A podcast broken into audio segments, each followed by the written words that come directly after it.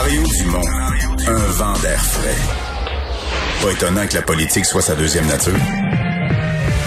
Vous écoutez Mario Dumont et Vincent Dessureau.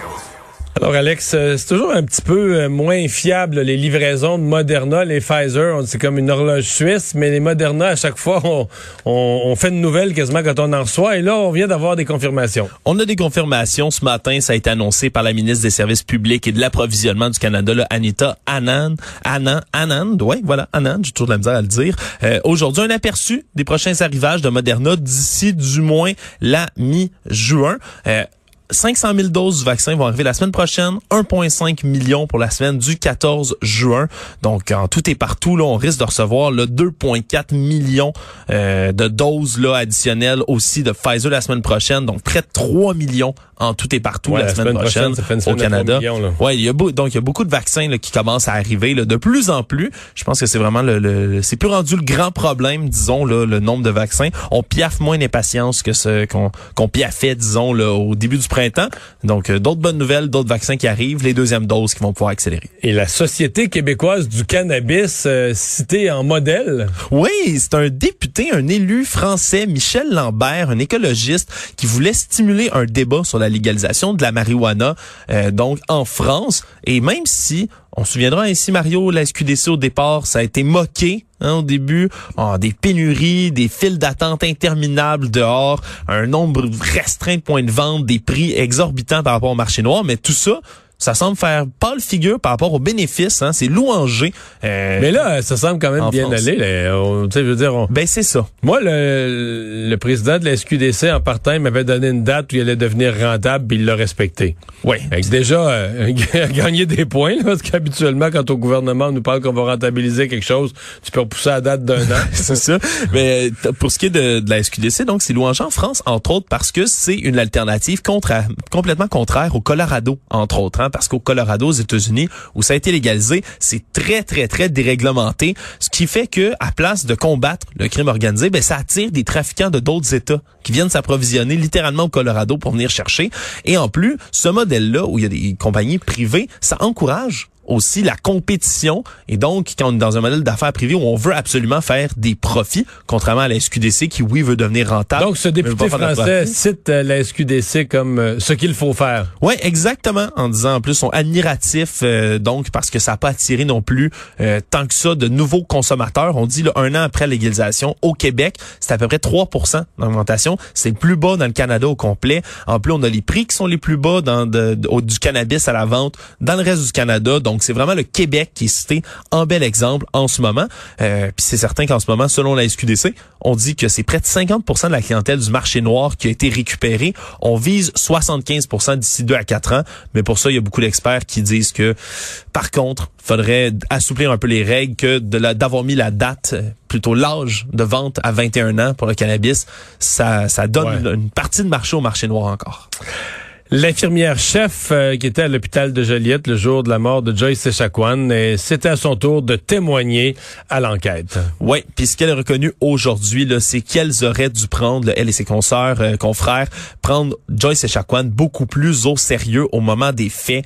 Euh, elle peut reconnaître là, que l'épisode, la vidéo qui avait été faite, là, entre autres en direct par Joyce Echaquan, peut avoir entraîné une certaine banalisation de ce que vivait la patiente à ce moment-là, qu'on l'entendait crier à l'aide, elle a reçu une pluie d'insultes, elle était surmédicamentée, mais en à ce moment-là, elle est reconnue, ils ont négligé ce qu'elle vivait, euh, de la négligence dans ce dans ce cas-ci.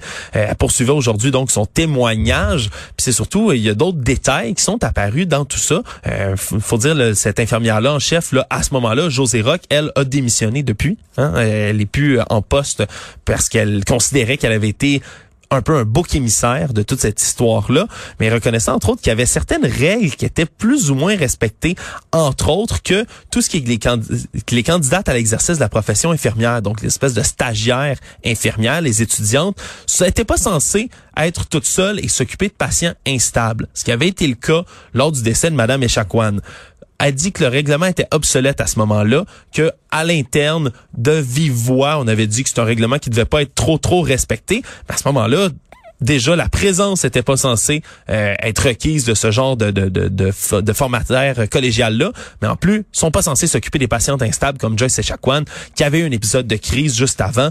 Donc il y avait plusieurs plusieurs lacunes dans ce dossier-là. Puis un autre point aussi qui aurait dû mettre la puce à l'oreille selon Madame Rock, c'est le fait entre autres que en 2019, il y avait une formation d'offerte pour la sécurisation culturelle auprès des infirmières. Il y en avait 180 à peu près infirmières infirmiers qui avaient été sollicités et seulement 7 se seraient présentés à ce moment-là. C'est pas supposé être des formations obligatoires, ça?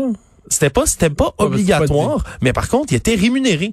Les gens étaient ah, rémunérés, le personnel Mais malgré ça, ils y allaient pas. Et malgré ça, il y a à peine 3% en 2019 des employés qui y sont allés. Donc déjà ça, ça aurait dû mettre la puce à l'oreille selon l'infirmière en chef. Donc ça se poursuit là euh, ces jours d'audience euh, pour dans le cas du décès de Joyce Echaquan.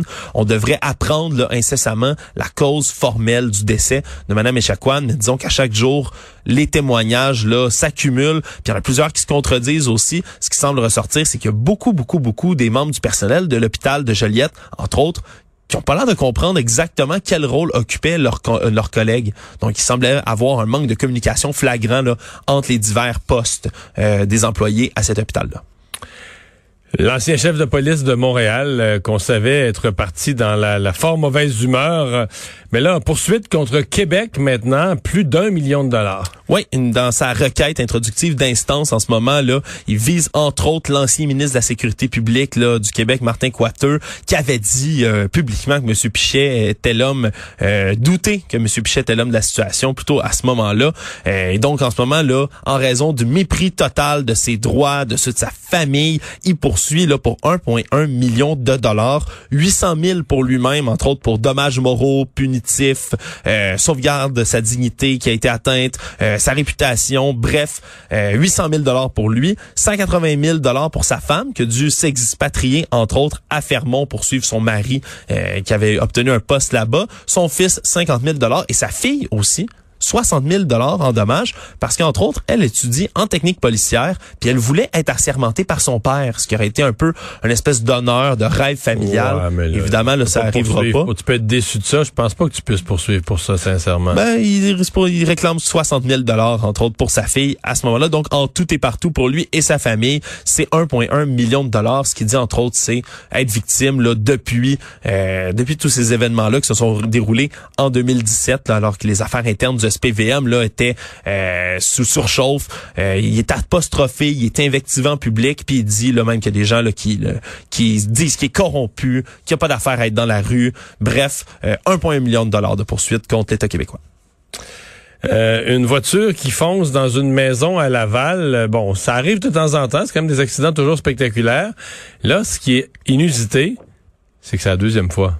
Oui, c'est ça. Un même voiture, même voisin. Ouais, c'est la deuxième fois. Inas Vett, qui est une résidente de l'avenue Eiffel à Laval, euh, a vu sa maison, la façade de sa maison est complètement défoncée. Puis pas juste une, voiture qui aurait reculé dans la maison. Elle a reculé, mais elle a été projetée à deux mètres du sol pour s'encastrer littéralement dans la maison, dans le salon.